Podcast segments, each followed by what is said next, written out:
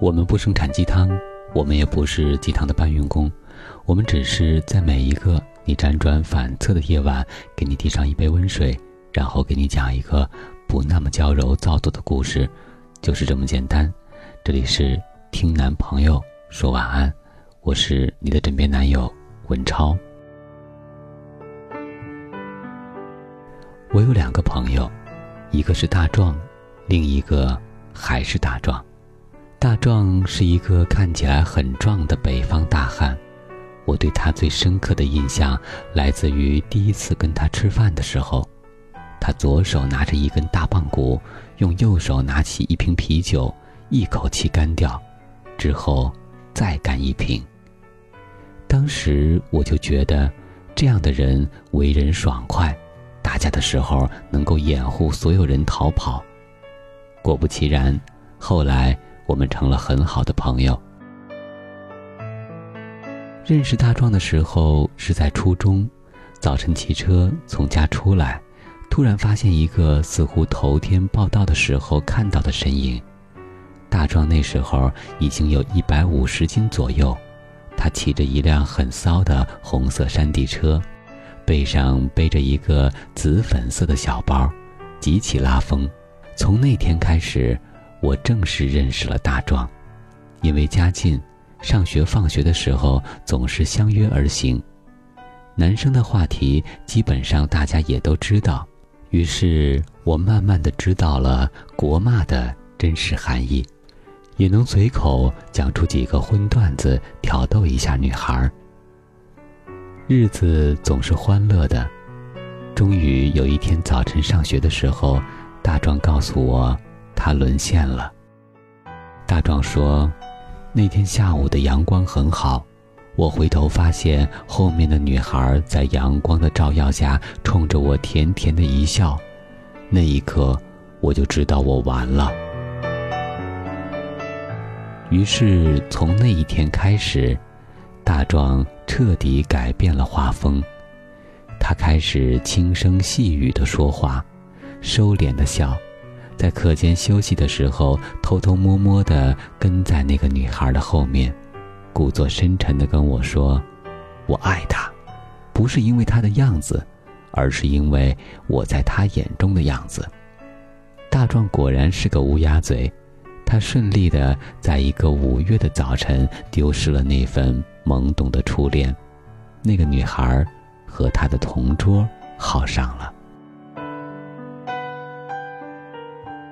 之后的日子，大壮看起来没有任何异常的表现，但只有我知道，他只是一直没有摘掉为那女孩套在自己的脸上的面具而已。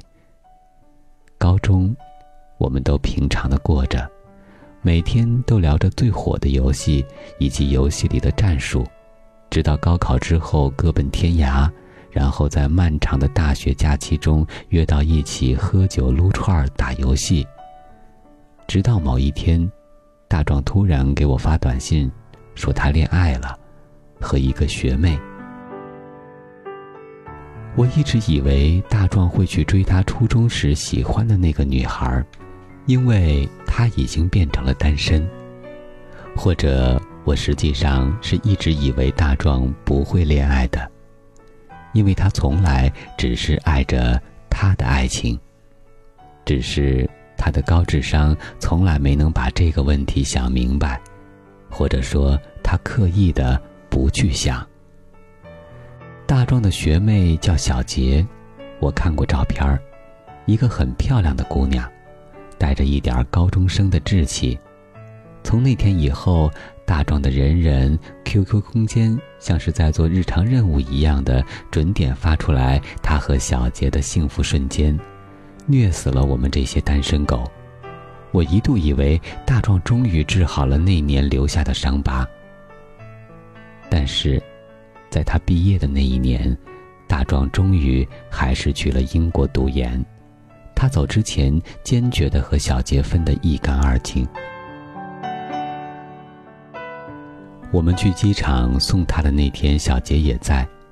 机场的大厅里，他狠狠地抱了大壮十多分钟，之后非常决绝地扇了他三个耳光，一言不发的离去。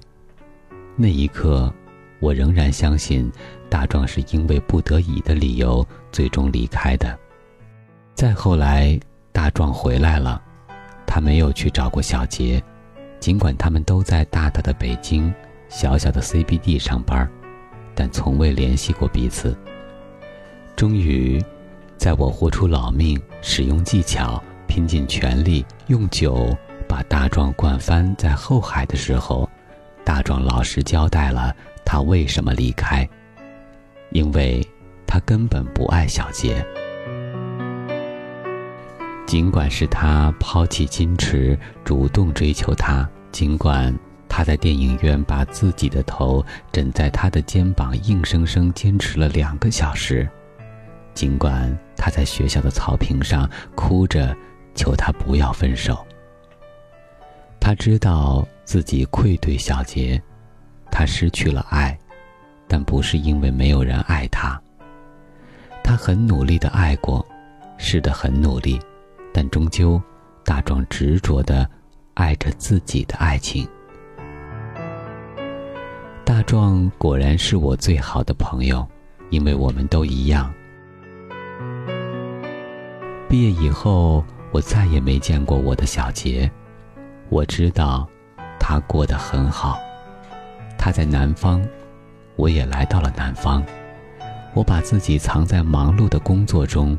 即使在北方的寒夜里，也依旧温暖如春。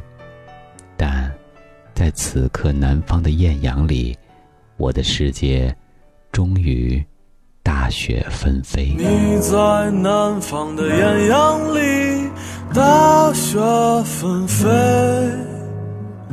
我在北方的寒夜里，四季如春。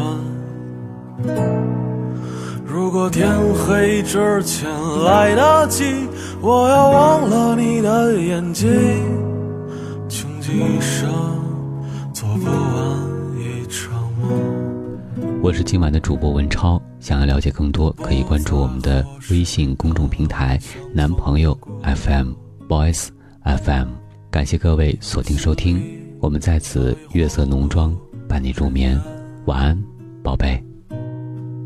他的心里再装不下一个家，